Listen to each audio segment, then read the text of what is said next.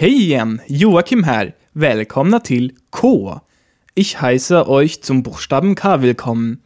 Das schwedische K kann auf zwei verschiedene Arten ausgesprochen werden, je nachdem, welche Buchstabe oder eher welcher Vokal danach folgt.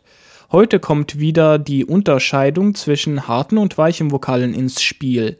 Es ist wirklich gut, diese zu kennen.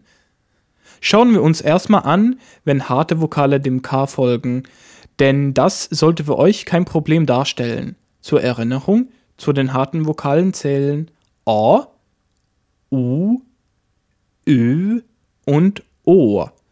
Vor diesen vier Vokalen und vor allen Konsonanten wird das schwedische K genau wie das deutsche ausgesprochen. Ganz einfach. So wie ich das immer mache, gibt's auch heute wieder zum besseren Einprägen zu jedem Vokal ein Beispielwort.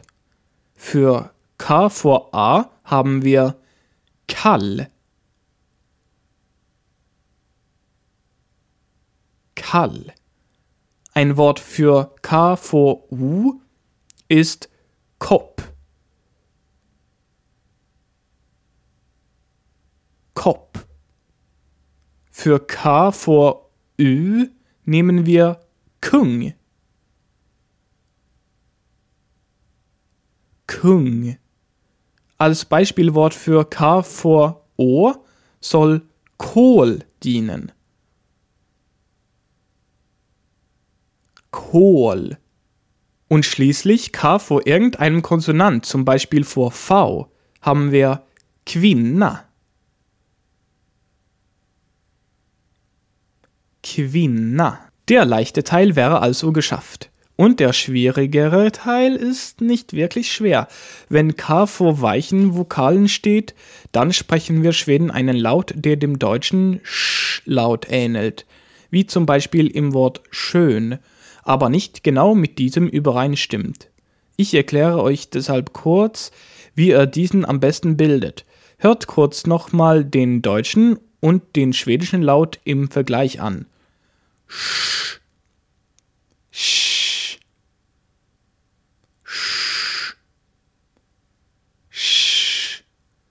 Der deutsche Laut wird eher über die Lippen gebildet und wenn ihr euch im Spiegel anguckt, dann seht ihr, wenn ihr das Wort schön sagt, dass sie etwas nach vorn stehen, wie bei einem Kussmund und gerundet sind.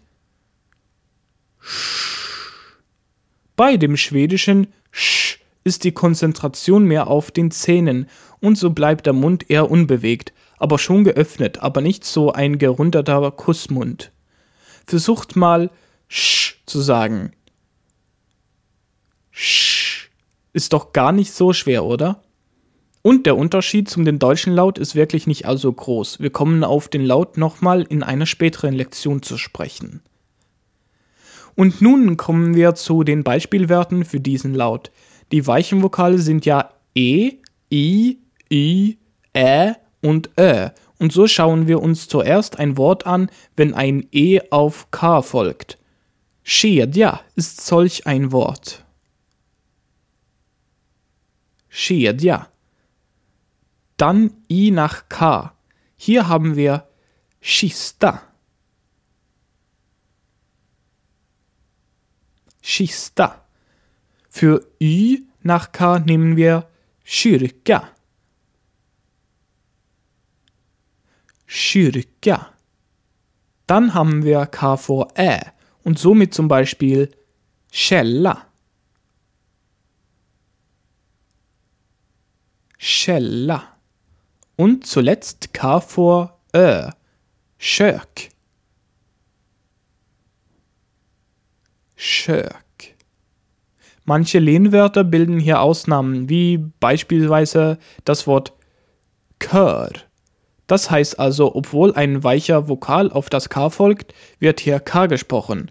Weitere solche Ausnahmewerte findet ihr im PDF. Ich hoffe, ihr seid nun in der Lage, das schwedische K auszusprechen. Wenn nicht, übt gern noch ein wenig und schaltet wieder ein, wenn es um L geht. Bis dahin. Schau mal bei sprichmalschwedisch.com vorbei für zusätzliches und interaktives Material für diese Lektion, Videos und weitere nützliche Hilfsmittel, um Schwedisch zu lernen und werde ein Teil der Sprich mal Schwedisch Community.